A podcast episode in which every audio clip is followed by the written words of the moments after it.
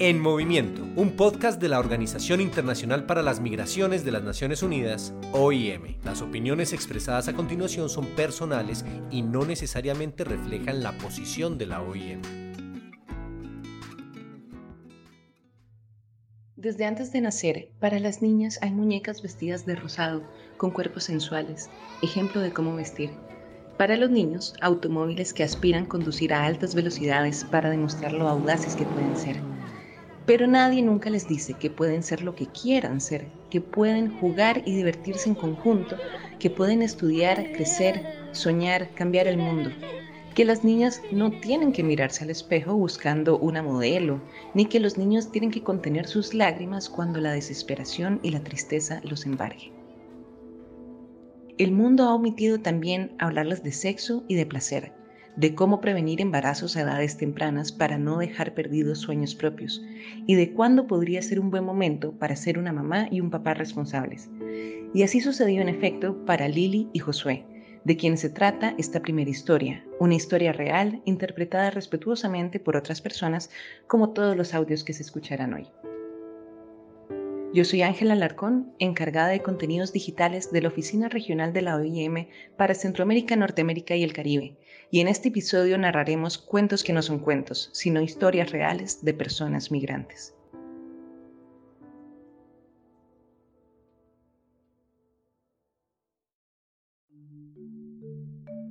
Tengo 15 años y mi pareja Josué tiene 18. Y sí, nos tenemos mucho cariño. Tenemos una pequeña hija de seis meses, Noelia.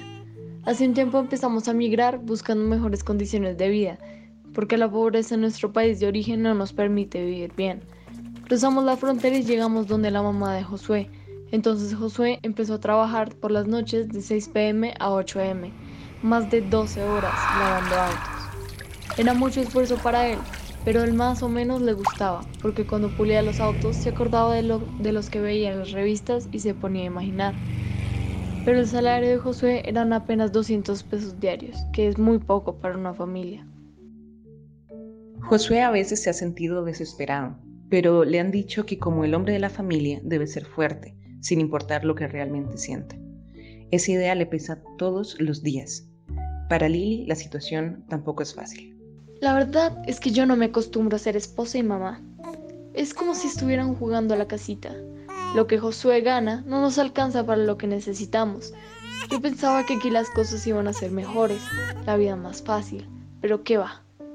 Una amiga de Lily, de edad similar, le dio la idea de trabajar por las noches con buena paga. Para ello resolvió dejar a su bebé en casa de una vecina, retribuyendo el cuidado con unas cuantas monedas. De todas formas ganaría suficiente. Lily dice que se miraba al espejo y se sentía sensual, como muñeca de escaparate. Así comencé mi trabajo de servidora sexual en las calles de Tapachula. Dos días por semana atendiendo hasta tres clientes por noche. Ganaba 150 pesos por cada uno. ¿Usted no entiende que yo tuve que empezar a buscar algo que hacer para ganar dinero también? No nos alcanzaba. Un día que andaba trabajando en las calles, migración me detuvo porque yo era migrante y no tenía papeles. La vecina que cuidaba de mi bebé, al ver que yo no regresaba, se la entregó a mi suegra y ella se la devolvió a Josué. Cuando migración me mantuvo detenida, logré hablar con Josué, pero yo no le dije la verdad. ¿Se imagina qué horrible hubiera sido para él? Insistí en que me habían detenido cuando estaba haciendo mandados y que mi hija Noelia estaba con la vecina mientras tanto. Josué nunca supo la realidad que vivía Lili. Durante su detención, ella sabía que al ser menor de edad la devolverían a su país de origen, pero eso era lo que realmente quería, regresar junto a su madre y llevarse a la pequeña Noelia consigo, comenzar de nuevo. A pesar de la tristeza que sentía por alejarse de Josué por un tiempo, esperaba que le entendiera. Por los próximos meses voy a vivir con mi mamá y mi hija en mi país. Me voy a regresar allá. La verdad es que me hace falta tener mi mamá que me cuide y me proteja. No sé si Josué pensará ir allá en algún momento a quedarse con nosotras. Yo creo que las cosas van a mejorar. Mi niña también va a estar mejor ahora y espero que ella no pase por cosas tan difíciles que pasé yo. Lily y su pequeña hija retornaron a su lugar de origen con el anhelo de algún día poder reencontrarse con Josué, para ser la familia que en juegos soñaron ser.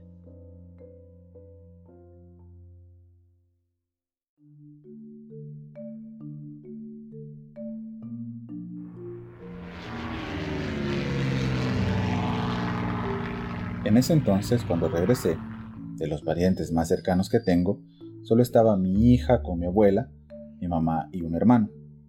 Mi abuela sabía que yo estaba en proceso de deportación, pero no sabía cuándo iba a regresar. Digamos que les caí de sorpresa. Cuando llegué, bien recuerdo que ella me dijo, Hijo, tú eres de aquí, no eres de otro país. La vamos a pasar como se pueda, pero vamos a estar bien. Nelson es salvadoreño. Cuando por fin regresó a su país natal y vio a su hija, se abrazaron contentos. Pero a Nelson le preocupaba que la ayuda para ella iba a ser diferente ahora. Si estando en otro país le podía enviar 100 o 150 dólares a la semana, ya estando en El Salvador las cosas iban a ser muy diferentes. En ese momento, él era el único responsable de ella. Como acá es el campo, al principio trabajaba en la agricultura, pero sacaba 6 dólares al día cuando ya me daban esos 6 dólares por hora. Al tiempo yo entré en una depresión. Estaba mal y me dediqué a tomar licor. Me deprimí tanto que no quería saber ya nada. Apenas dejé de hacerlo desde que me incorporé al nuevo proyecto. Yo he visto muchos que se mueren, pues por la desesperación, por el vicio, en drogas y alcohol. Es bien difícil adaptarse cuando aquí hay pocas oportunidades de trabajar. Cuando está la temporada de la agricultura, hay trabajo unas tres veces a la semana. Cuando no hay, pues no hay mucho que hacer. Y si tienes una adicción, puede ser peor. Gracias a Dios han surgido estos programas, porque sin eso tal vez yo ya no estuviera. Cuando yo vine aquí andaba pesando unas 190 libras. Cuando yo entré de lleno a la adicción, al alcohol, yo llegué a unas 120 libras. Tuve una experiencia devastadora porque no me adaptaba y al trabajo ya no podía incorporarme. Hace como dos años hubo una invitación por parte de la Alcaldía Municipal de Usulután a las personas migrantes retornadas para que participaran en unas capacitaciones para emprender un negocio. Y me inscribí. Les di mis datos, mi nombre y me preguntaron qué tipo de oficio sabía hacer. Yo siempre había sido barbero, trabajé de barbero antes de irme y también en Estados Unidos. Allá siempre tenía un part-time trabajando en restaurantes, en la yarda, en ferreterías, pero sábado y domingo siempre estuve activo en las peluquerías. Allá, entre semana, de lunes a viernes, todo el mundo trabajando, más la gente hispana. Entonces los sábados y domingos que las personas descansaban para mí eran mis días de trabajar y trabajar todo el día. Nelson tenía que tener bastante cuidado con el cliente, porque los errores se podían cobrar con demandas. A mí me dijeron, tenés siempre que preguntarle al cliente si quiere o no la navaja.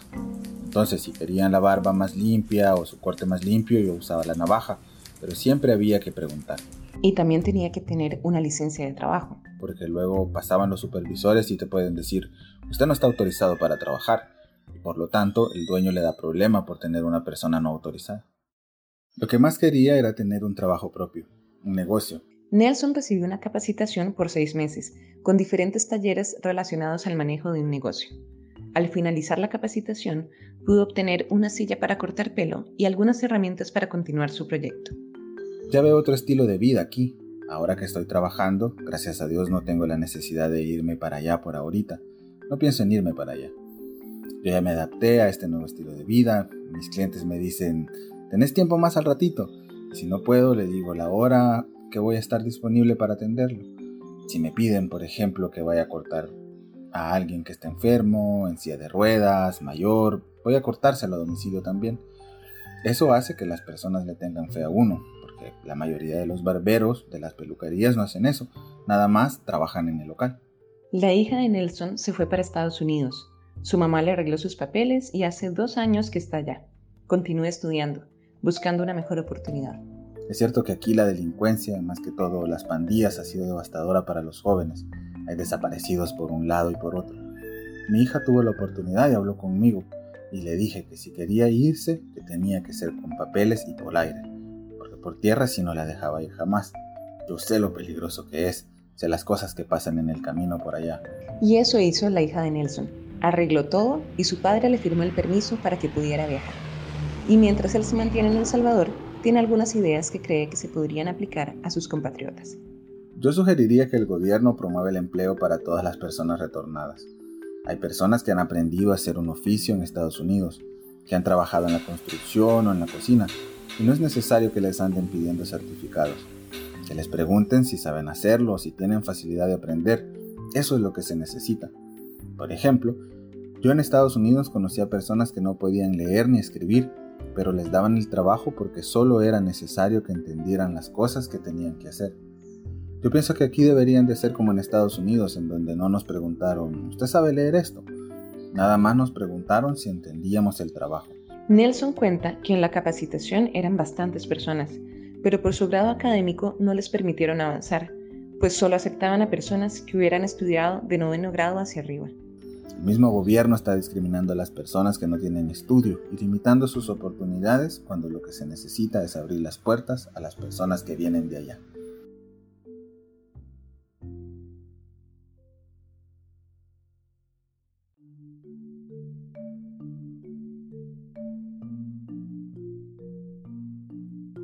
Los libros tienen la capacidad mágica de abrirse y permitirnos conocer otros mundos, otras realidades que son posibles.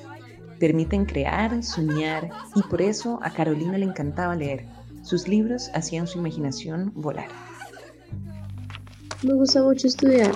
Los libros son mi tesoro y ellos le van dando forma a mis sueños. Carolina era muy buena estudiante. Con 16 años sobresalía por su excelencia académica.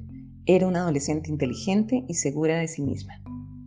Era buena estudiante y a unas compañeras eso parecía molestarles y comenzaron a hostigarme. Pasé mucho tiempo en esta situación incómoda, ya no lo soportaba y la reporté con la dirección de la escuela. Entonces las expulsaron por una semana. Esperaba que luego de esta medida las agresiones se detuvieran, pero las chicas expulsadas eran novios de pandilleros y ahí se desató el infierno. Transcurridas unas semanas después de la expulsión, estos pandilleros violaron a Carolina como un acto de venganza. El tormento se repitió en varias ocasiones, acompañado de amenazas de matarla a ella y a su familia si contaba lo sucedido. La última vez que abusaron de ella, estuvieron a punto de matarla, pero la dejaron ir con la condición de que abandonara el pueblo ese mismo día. Carolina, desesperada, recurrió a su familia. Tuve que decirle todo a mi mamá. Ella, la única solución que encontró fue irnos toda la familia junta para donde mi abuela, al otro lado de la ciudad. Al mes y medio de estar allí, descubrimos que yo estaba embarazada. Como mi familia es cristiana, por principios religiosos, no quisieron que yo abortara. Pero la angustia la preocupación y la depresión fueron tantas que me provocaron un aborto de forma natural, a los cinco meses de embarazo. Me llevaron después a que me trataran un psiquiatra porque yo solo quería estar encerrada, llorando, sin dormir ni comer y sin separarme de mi mamá. Tenía mucho miedo ser agredida de nuevo. La familia de Carolina tomó una decisión. Se irían hacia los Estados Unidos para empezar de nuevo y alejarse del peligro. Esta parecía la mejor opción para la atormentada familia. Mientras íbamos en el camino hacia el norte y después de cruzar por dos países nos secuestraron, amenazaron y extorsionaron. Los delincuentes pensaron equivocadamente que teníamos pariente en Estados Unidos y que podían pedir recompensa en dinero con nosotros secuestrados. Sin embargo, Carolina y su familia lograron escapar de los secuestradores. Con hambre, cansancio y sin dinero, se entregaron a migración.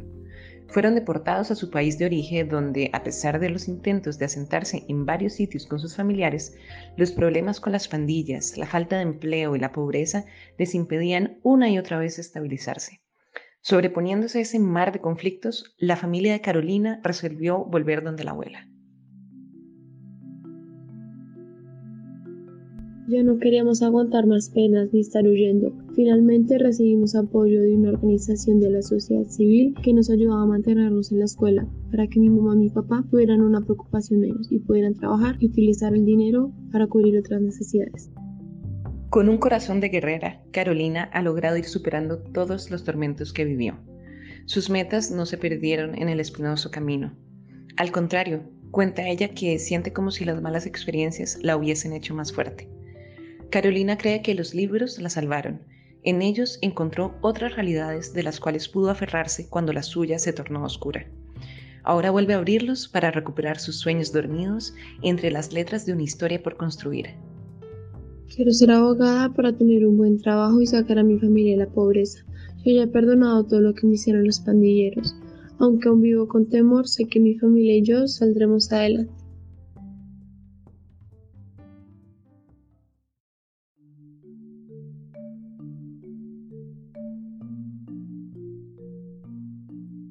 Primera vez que fui a Estados Unidos fue hace 40 años. Entonces todo era más fácil. Allí estuve y me regresé por mi mamá porque estaba enferma. La segunda vez fue hace como 20 años y ahorita la tercera fue hace como 5. Roberto llevaba a sus nietas a que se reunieran con su madre en Estados Unidos. Cuando llegaron, solicitaron asilo, pero desafortunadamente nadie le pudo enviar los papeles a Roberto como prueba de que le mataron a sus hijos en Honduras, y lo devolvieron.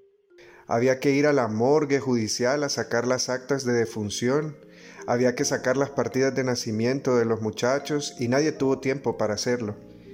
Si mi mujer falta un día al trabajo, le quitan como 800 lempiras, le quitan todo un día de trabajo si lo hace.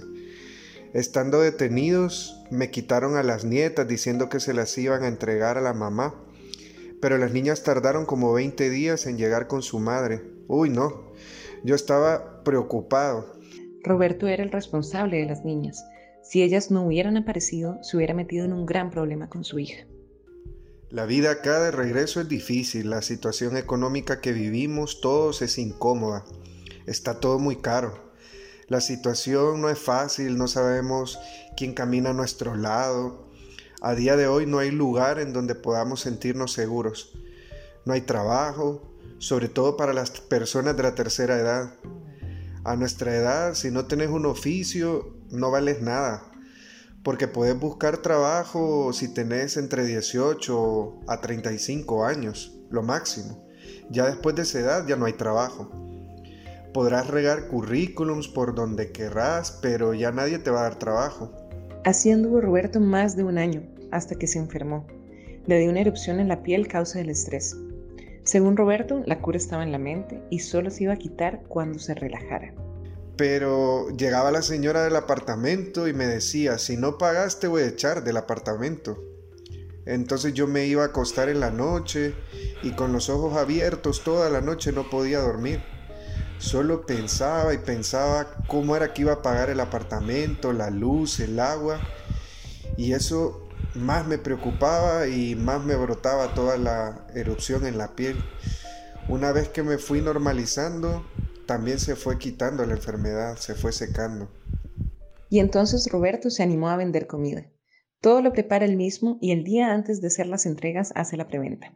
Un día antes paso por, por tu negocio, ofrezco qué tengo, qué va a haber mañana y entonces me dicen los clientes, denme un pollo con tajadas y así. Voy a varias partes y ya cuando vuelvo a la casa tengo 30 o 35 pedidos de almuerzo. Ese mismo día me pagan y ya al día siguiente solo voy a entregarlos. Con el cliente uno nunca queda bien. Así es que hay que tener paciencia, mucha paciencia. Yo le cocino cualquier tipo de comida, de todo. Quien anda siempre conmigo es el, el muchacho más pequeño, porque no, no tenemos quien lo cuide. Aquí preparo con él, me acompaña a dejar los pedidos, a tomar los pedidos del día siguiente. Así hay que hacerle, hay que tener creatividad para que la mamá y yo, los dos, podamos trabajar. Roberto cuenta que la familia de vez en cuando se desune, se pelea.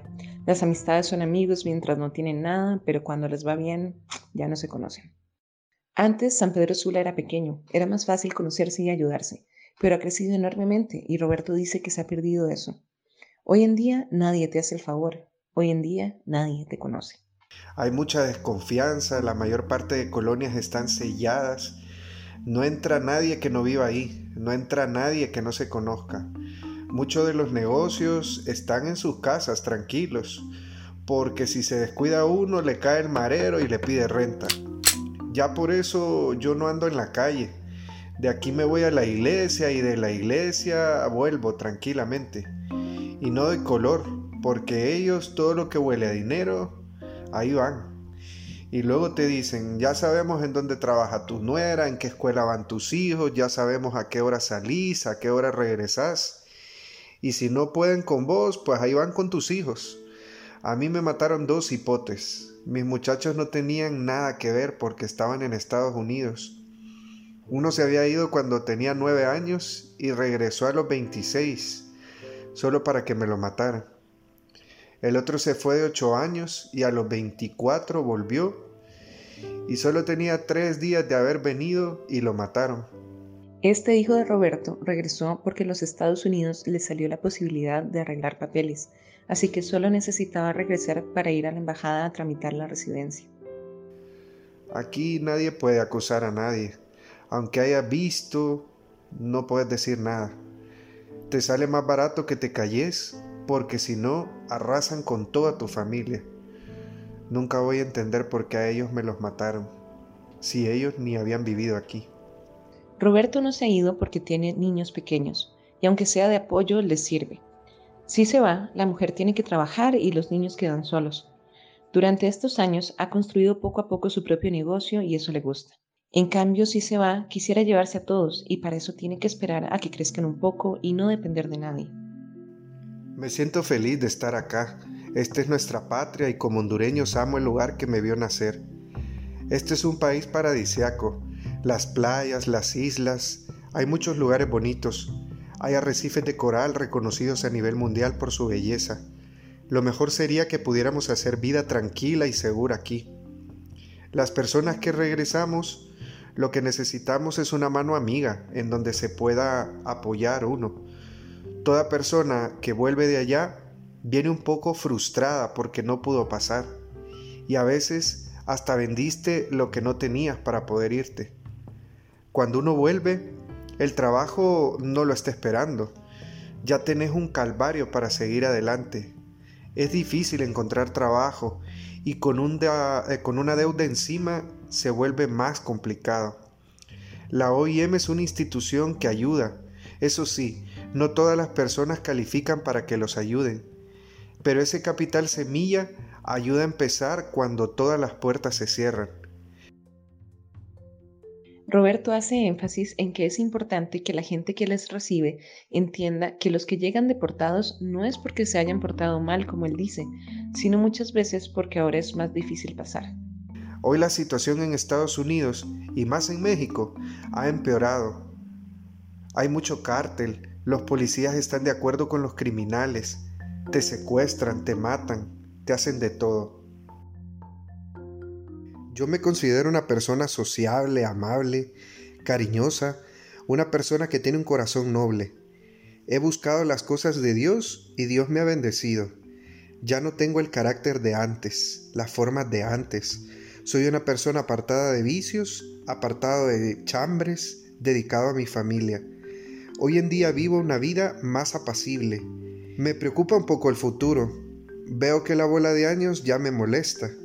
Me vienen achaques y problemas que antes no tenía. Ya no soy un retoño para estar toda la vida acá. Somos de la muerte y hay que estar listos para recibirla. Si quieres acercarte a más historias de personas migrantes, te invitamos a leer Caminos de Luces y Sombras e Historias de Vida de Personas Migrantes en Retorno, ambos libros disponibles en nuestro sitio web y en la descripción de este podcast.